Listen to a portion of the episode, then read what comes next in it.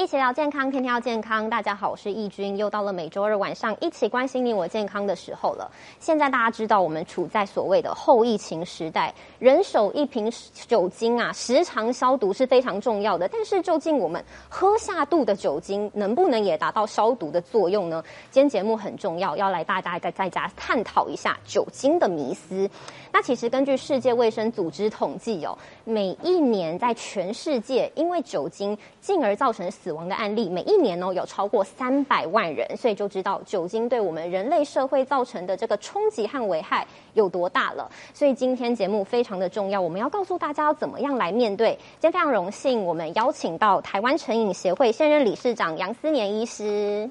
大家好，我是三军总医院北投分院院长杨思年。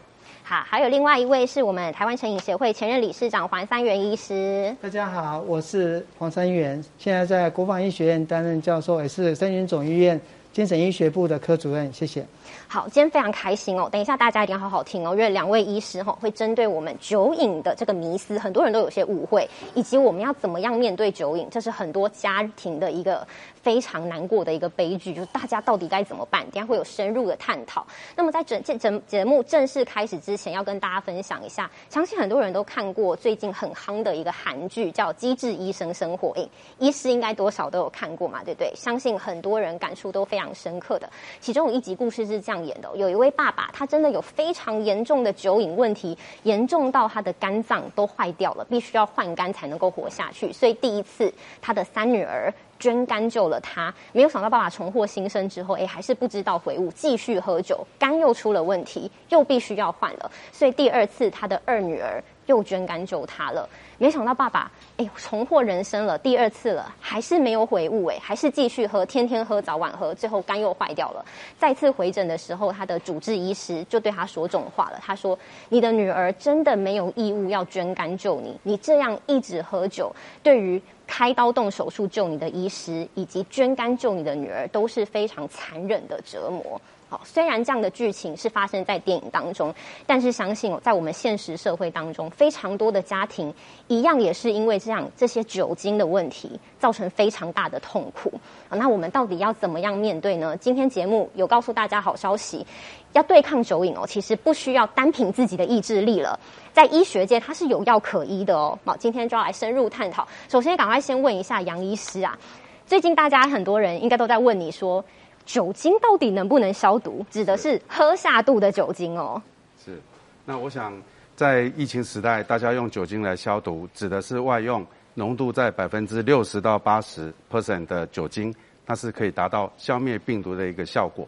但是服用的酒精基本上进到人体之后，不但没有办法达到消灭病毒的效果，反而可能破坏我们身体的免疫系统，甚至增加染疫以及这个严重并发症的一个危险。所以其实喝的酒精是不能用来对抗新冠病毒的。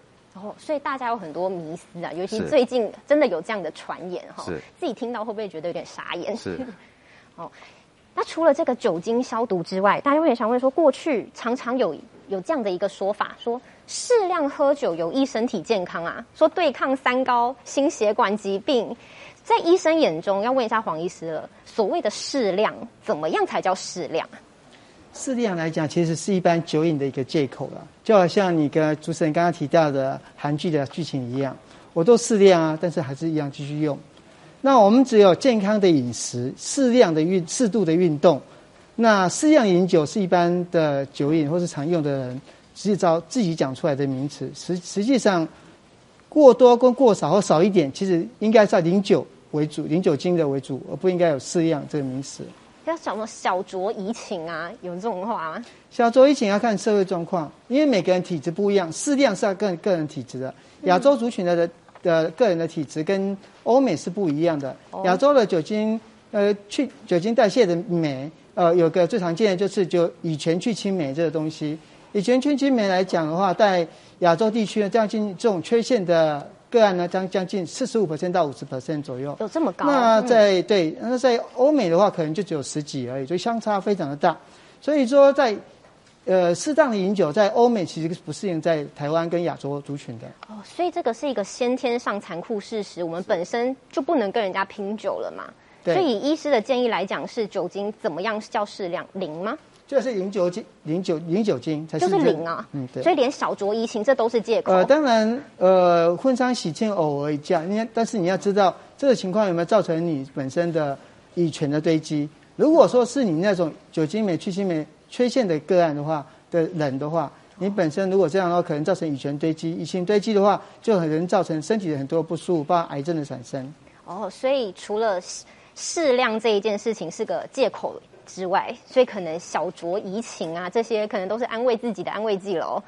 哦，所以台湾人啦，可能亚洲人本身自己的身体状况就已经比较没有这么乐观了，所以酒精零可能是比较。好的一个状况。那么究竟酒精大家都知道会带来危害嘛，对不对？但是没有从医生口中亲口说出来，好像没有这回事一样。到底怎么会带来哪一些危害？赶快跟大家说一下。那当然，喝酒的健康危害其实非常多哈。那首先我们从肠胃道系统来讲，那酒精从嘴巴进去，当然最直接影响的就会造成胃溃疡以及肝硬化的一个问题，因为肝脏是代谢酒精的主要的一个器官。那另外，酒精到全身去循环去之后，对我们的脑部，它是会通过大脑血管障壁，所以它也可能增加脑中风以及心血管疾病的一个风险。那造成神经系统的一个退化，那当然久了以后就容易造成失智。那另外，酒精也的使用也跟癌症的产生是有很大的关系的。是。哦，所以很多你看，包括失智也是一样，跟现在新冠肺炎也是有关系的。哦，那当然，因为目前我们当然是没有这个直接的一个研究显示喝酒跟新冠肺炎的一个重症的比例，但是我们已经可以确定知道，在新冠肺炎时期，因为隔离，因为有一些这个居家这个检疫的一个问题，那造成人的忧郁焦虑的一个产生。那我们以前讲一醉解千愁，那这些。被隔离的病人，或是担忧新冠病毒感染的病人，他有可能去增加酒精的使用。那在染疫的期间，在我们防疫的期间，造成酒精对我们身体的伤害增加，所以这个也是我们临床医师所担心的一个现象。哦，现在染上新冠肺炎，大家很担心的就是变成重症嘛？对。那所谓刚才酒精，它会增加这个重症的风险吗？是我认我个人认为是会是的，因为基本上酒精它的这个代谢。基本上是需要身体的一个肝脏的，还有全身的一个能量。那你把能量都用来代谢酒精了，那对我们身体免疫系统的平衡是会造成破坏的。那间接也增加你染疫的风险。哎，所以它真的对我们健康危害超乎我们的想象哎，所以真的没有所谓酒精杀毒这一件事情啦，喝下肚就是伤害。那除了刚才说对自己的伤害来讲，你也有可能会影响到其他人。是的，那因为酒瘾它本身也是一个行为上的一个问题。那酒瘾造成的问题，当然我们发现，在百分之五十的配偶虐待的事件当中，是跟喝酒有关系的。那另外就是全民所关心的酒驾的议题，因为他喝了酒，他要回到家，他要从工作岗位回到家里，或是在这个不同地点中间的移动，他喝了酒又又又去酒驾的话，就会造成自己跟他人的一个伤害。那另外还有一个很重要议题，因为饮酒的情况在家庭，所以酒精的使用。也会增加家庭暴力，甚至包括儿童虐待的风险都会增加。那至于其他的暴力事件，包括甚至意外，像对他人的一个这个谋杀，或是他对喝了酒以后不小心就溺水，我想这些问题都是跟酒精的使用有非常大的关联。所以不止害了自己，也害了其他人。刚才讲到的是前面讲的是对身体的危害，你看你影响到别人的，其实这个数字非常的高诶。刚才有讲世界卫生组织有统计过，全年全世界超过三百万人因为酒精的问题而死亡，这是很严重的一个问题，恐怕不亚于其他的生病哈。主动生病，所以你间接伤害自己都是有可能的。所以你看，我们看到的家暴啊，还有交通致死率，这是近年来最不能、最不能被接受的事情。但是它真的百分之五十都会造成这样的问题，所以不要再有什么喝一口没关系啦，好，它都会慢慢让你上瘾的。对好，那刚才看到的是这个伤人伤己，好，真的要不得之外，我们来看到一些数字哦。这个蛮有趣的一点，我看到这个板子的时候，我说哇，为什么六都啊，新北市、台北市、台中、高雄好像人数比较多哈？是，那主持人所提到的这个，在我们全民健保资料库当中被诊断为酒瘾的人，其实在六都是比较多的。当然，它有两个可能主要的原因，一个当然是因为六都的人口占我们全台湾是超过三分之二以上，那第二个就是六都的医疗资源它本来就是比较充足的。可是有一个非常重要的问题要提醒大家，在这个全民健保资料库当中，被诊断酒瘾的人是只有三万多人。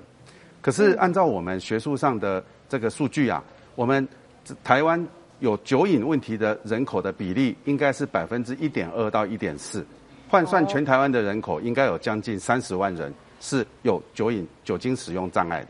可这三十万人里面，竟然只有三万人是有来就医的，表示说，十个人里面只有一个会来就医。那另外的九位啊，其实还是被酒瘾的问题所影响，而不知道来就诊。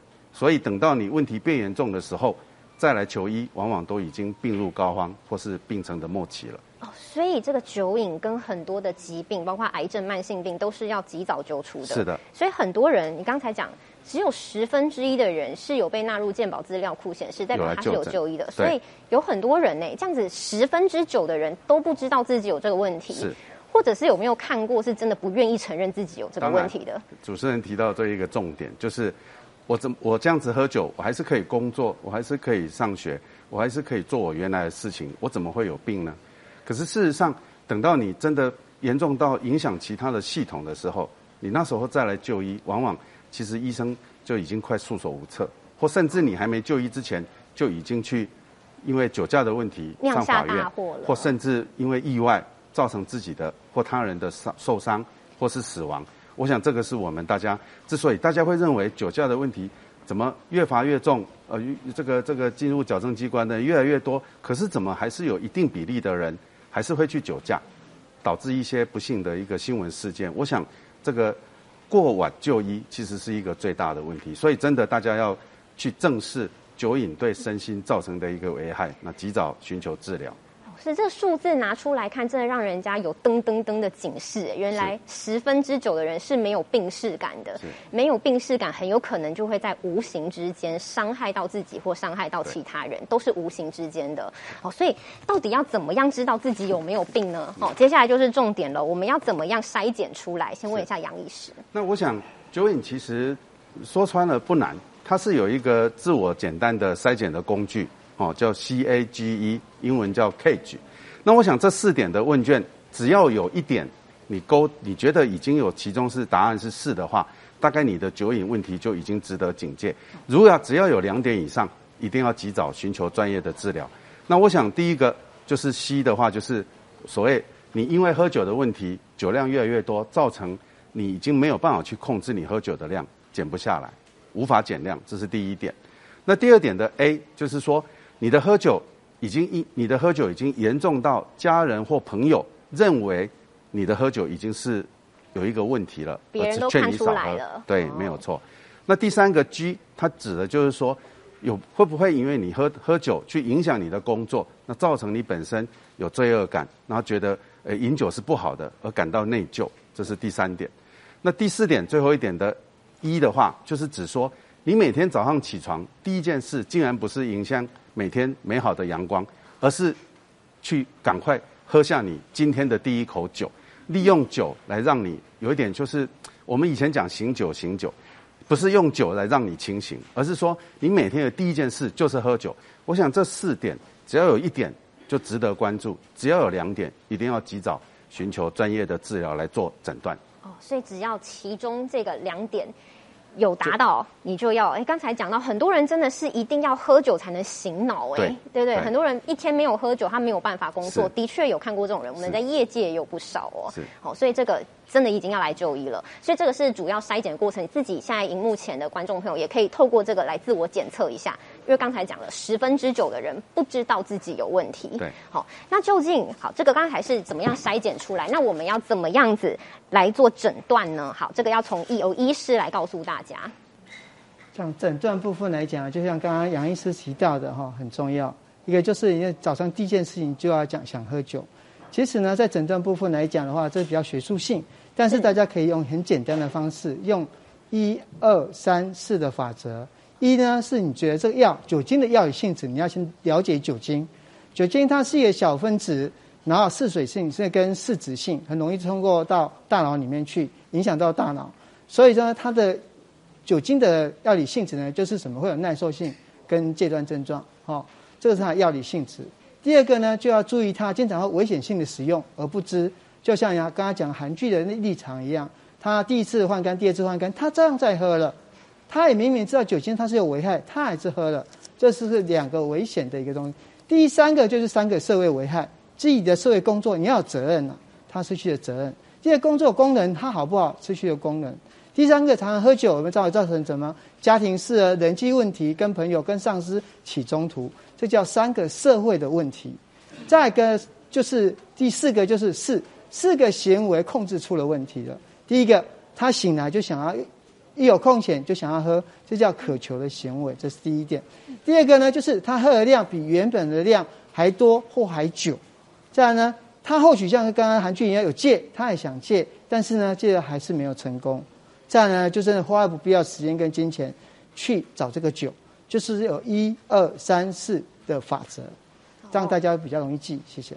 哇，刚才呃杨医师讲、黄医师讲到的，或许好多人会觉得有一点熟悉，好不好？他可能不是只有在电影里面发生，你可能你身旁的人，你的父亲、你的外公、你的阿公，是不是都有这样的状况？如果有的话，我觉得很多的家人都要帮忙留意一下。那刚才讲到说，你像韩剧一样。你怎么样戒都戒不了哈，我们很想问说，它酒精它不是毒啊，哦，它不是像吸毒或吸烟这样子，它会让人成瘾，它有一个很明确物质，但是酒精它为什么会让人家这样离不开它？为什么会有瘾这个东西出现呢？讲到这瘾这个东西哈，我就用一个大脑来做解释，不管是酒瘾、药瘾或是烟瘾，其实它是透过人的里面的中枢多巴胺奖赏的奖奖赏的这个。酬赏机制在走的，就是在我们在我们的边缘边缘系统里面的脑神经里面这样的一个回路这样在走的。因为这个有多巴胺的关系，不管是阿非他命、海洛因，或是烟，或是甚至你吃的食物，都会增加你多巴胺奖赏，让你身体比较愉悦的感觉。酒同样有这个样的机制，但是呢，当你酒精失控的时候，就容易产生上瘾的一个现象。这时候要上瘾，这这酒精上瘾的原因，奖赏机制造成很重重要的问题。接下来为什么造成它成瘾呢？不外两个两大原则，一个是呢冲动控制失控了，第二个呢是强迫想要使用了。为什么冲动控制失控呢？当你刚才使用的时候，或许刚才讲的社交性饮酒、婚丧喜庆喝的酒有话题，然后大家比大家感觉比较愉悦、比较快乐，但是相比之下，只有久而久之呢，你就。破坏你的大脑，或是伤害你的身体，你是不觉就慢慢上瘾的。我们最担心的是这个东西，就会你有强迫他会去使用它。那有些人还好，他的前额叶，刚才讲过，刚刚像杨医师提到，主任提到，会造成他的认知判断，就是他的通过酒精通过大脑里面，在你前额叶这一块，就是我们在前额叶的这一块，前额叶这一块，它有控制控制的能力，他判断，哎，我该不该继续再喝下去？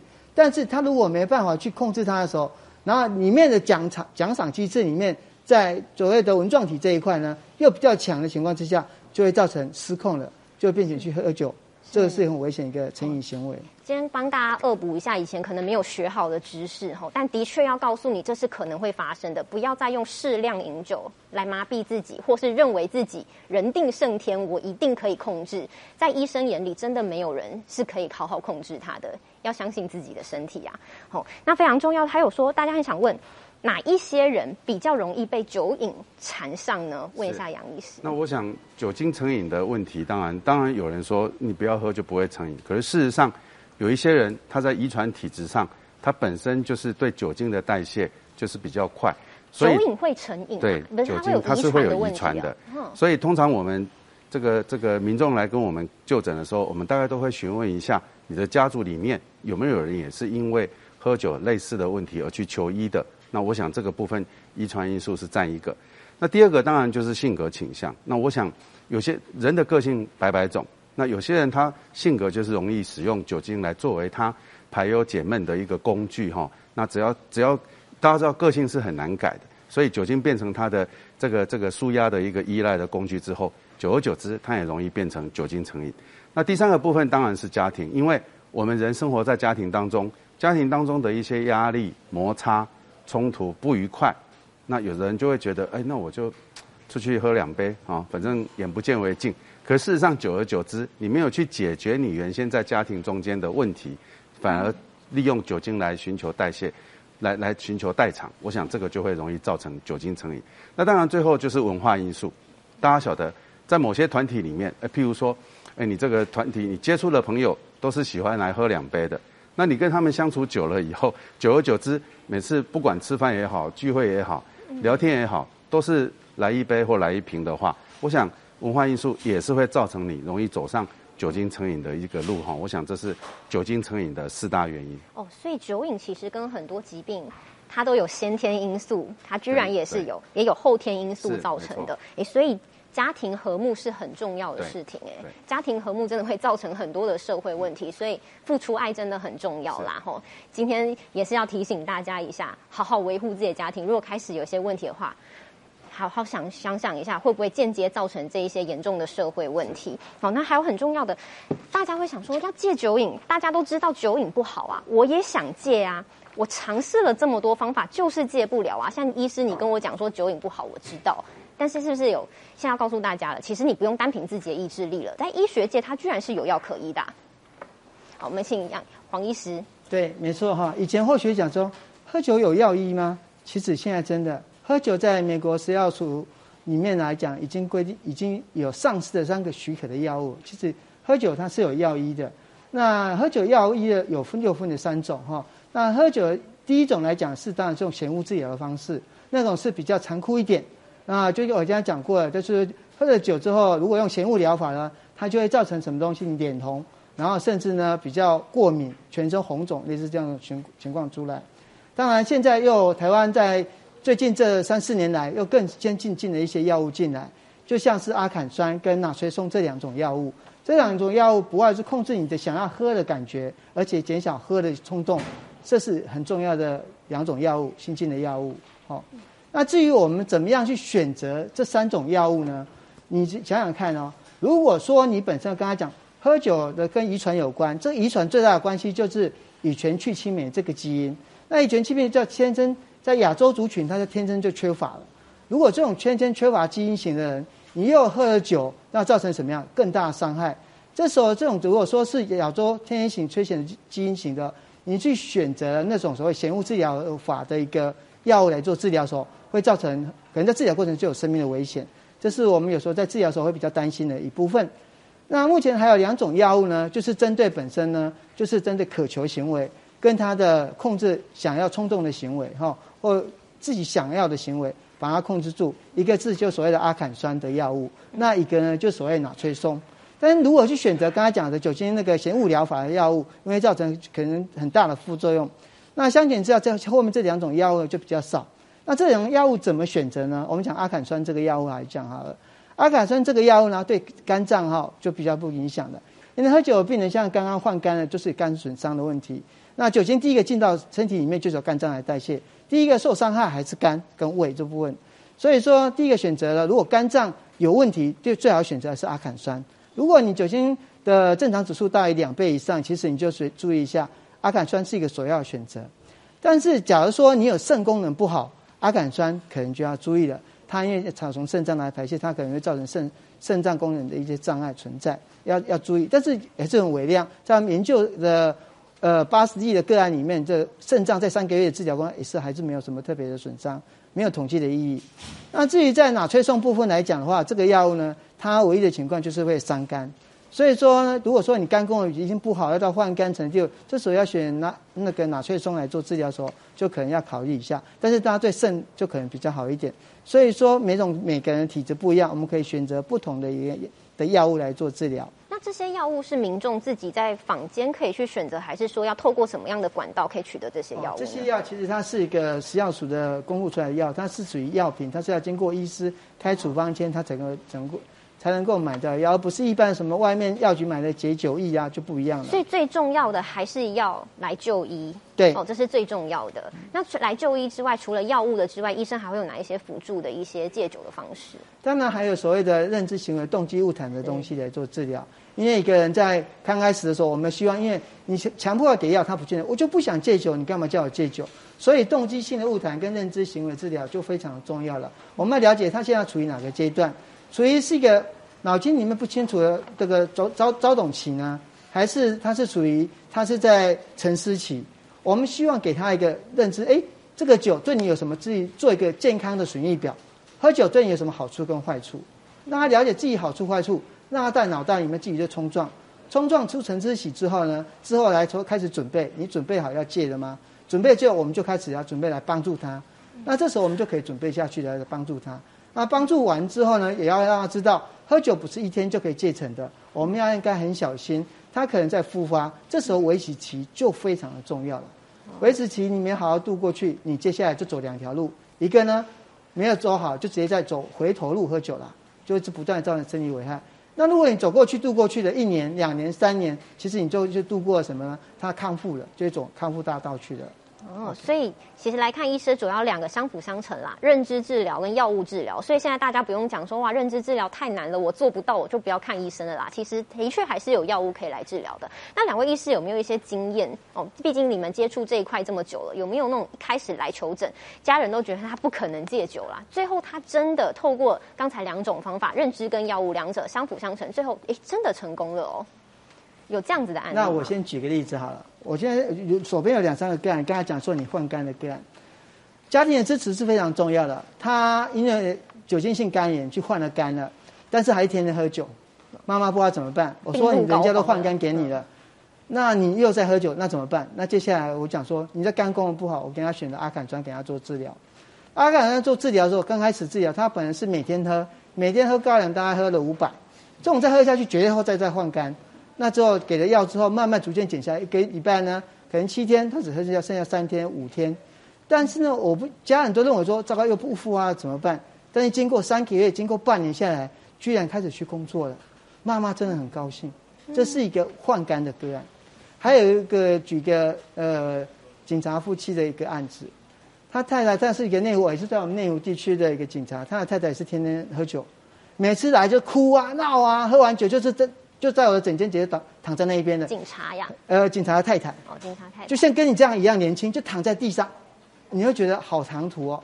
家人一次两次都真的是不知道怎么办，但是呢，经过三个月还是没有完全成功，就久而久还是会喝，一喝呢就就怎么失控，然后就追酒，然后就整个就又入倒，就是经常在女生被路倒，就像这种人了，就胡言乱语啊，搭人家男生的身上啦，就会躺在地上那种这种状况。但是半年下来，你会完全改变的一个人。所以说，药物不是绝对的哈，药物的支持帮助他减少想要去用，那减少他渴求的行为还很重要。就是警察也真的是怎么样，全心照顾他太太，也就这样退休下来了，陪着他的太太这样走到现在，每个月来一次。真的就是一滴酒不沾的。这是我举两个，一个换肝，再一个实际的这样子一个那么严重的女生的酗酒的状况的例子，跟大家做分享。哎呦，所以真的不要想说我换过肝了，我是再继续喝就没救了，还是有救哎。好，包括家人支持也是很重要。那杨医师有没有自己亲身体验过的例子？那黄医师刚刚提到的这个女性饮酒的是酒精使用障碍的这个例子啊，大概在我们台湾应该男性女性是酒瘾的比例应该是四比一。大概男生是占百分之八十，男生比较多啊。对，那当然，因为我本身是在精神专科医院工作，大概会到我们门诊来看的病人，原则上酒瘾的问题，大概都是四十到五十岁，是大概是大众。嗯不过坦白跟各位跟这个观众介绍哈，你到四五十岁的问题，再要来戒酒瘾哈，当然我不会嫌你太晚。不过前面长期的酒精使用，已经对你的整个全身系统造成破坏。那当然还是可以治，但是对我们临床医生来讲，我们都会鼓励病人一定要有耐心。好，那你已经到四五十岁，你如果再不去戒除的话，大概你的后半辈生大概几乎就是要被疾病缠身。那我自己本身手头上的例子也是经过反反复复，我记得他是大概三次，三次左右，戒成功又饮酒，再戒再成功再喝酒，然后最后经过了两年半的时间，终于把酒瘾完全戒除。哈，我想。这个病人的康复，对他的呃这个妻子儿女，对他的家庭，对他的父亲，甚至对他原来的工作，都是非常好的一个鼓励。当然，我们临床上也有许多这个来不及戒酒的例子。那我想，我们还是鼓励大家可以及早认识酒瘾的问题，那及早寻求治疗。是，所以两位医师其实都看过非常多的例子，真的一个酒精、一个中毒、一个瘾啊，真的会造成一个家庭完全的破碎。吼，没有想到一个人戒了酒之后，居然可以让整个家庭恢复生气，是完全不一样的。所以最后我们要告诉大家一个正确认知，很多人会以为我第一次没有戒成功，我就是被判死刑了，真的是这样子吗？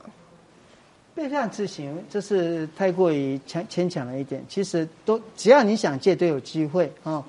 那刚才讲着，不过只不只是影响一个家庭，是影响一个社区。你像酒精的个案哦，造成社区混乱，这个这这社区都不用睡睡觉了。那社区又怎么要叫交通危害，造成整个社区维安的问题的，造成国家安全的问题就出来了。所以说，为什么酒驾零容忍，国家政策是这样在走的原因是这样子的。是，所以它的确也是可能复发的嘛。刚才黄医师有告诉大家，所以一个正确认知，你只要一次比一次进步。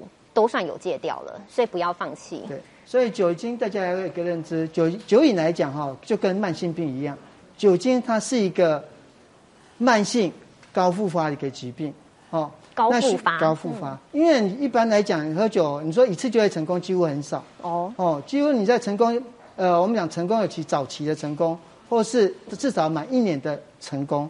其实早期你要看它什么环境。如果说他是已经被限制在关在监狱里面，因为酒驾的问题。关了十年出来又喝酒，那这十年也是没喝酒啊。所以你要困他，他是在什么环境之下的？所以说，那酒精的治疗部分来讲，真的讲说，因为它是高复发的一个疾病，但是大家不要给他们贴标签，希望他们在一次两次。我刚才讲家庭，刚刚就两个例子：妈妈的关怀、妈妈的鼓励、妈妈的关心，还有丈夫的支持。你看这个两个案子都走出来了。所以说，我们希望大家的整个社会里面。如果家人真的有这样的个案，因为它是一个病，那如果它是一个病，大家认为它是病，它是一个脑行为的病，这个病呢，大家比较不认同。但是呢，如果我们给他鼓励，我想他不仅救了他自己，也救了这个家庭，也救了这个社区，也救了这个社会跟国家。谢谢。最后，杨医师有没有要跟大家补充一下？真的要有一个正确的认知，毕竟现在现任理事长还是看过蛮多例子的。是。那我想今天也跟大家介绍了这个酒瘾的自我筛检的一个问卷，也就四个题目。那您自己可以看一看，你要喝酒之前，或你喝完酒再看也没有关系。大家可以做一个自我的筛检。那假设筛检出来发现这个问题可能真的值得注意的话，我还是建议大家要到医院寻求专业的这个成瘾专科医师的治疗。成瘾专科医师他其实会跨领域的来帮你做酒瘾方面的评估，然后评估你的危害，注意你身体的安全，那也帮你选择适当的药物。那甚至帮你做正确的这个认知行为治疗，那或是适当的转介。那所以我想还是鼓励大家可以及早认识酒精的危害，重点是一定要早早的来寻求治疗，不要造成造成身体系统性的破坏之后，其实再来就医恐怕就会比较晚。谢谢。今天节目真的完全带给大家全新的认知吼，我们常常都以为。酒精这件事情是我们可以控制的，没想到它真的是一个疾病，而且有百分之九十的人，哈，有十分之呃十分之九的人真的完全没有这样的病视感，也不知道自己原来深受酒瘾的这个所苦。那所以刚才讲的很多的家庭问题，很多的社会安全的问题都俨然出生了。但是我们一定要懂得悬崖勒马，也不要嫌晚，永远都不嫌晚，只要你愿意跨出那一步。医学界一定有办法可以帮你，好认知治疗、药物治疗，只要你愿意，一定有办法的。好，希望真的不要再看到有家庭悲剧了，不要再看到有家庭因为饮酒而破碎了。好，这是我们要共同努力的目标。那今天非常重要，真的非常感谢两位医师杨医师与黄医师与大家深入分析了酒瘾会带来什么样问题，以及我们可能要怎么正确的面对。如果有任何问题哦，欢迎也在下面留言。如果有谁是需要帮助的。两位医师是这个台湾成瘾协会理事长哈，在网络上搜寻也搜寻得到，一定有办法可以帮助你们的。好，那我们今天非常感谢两位医师，也要记得把直播分享出去，希望可以帮助到更多的人。好，谢谢大家，拜拜。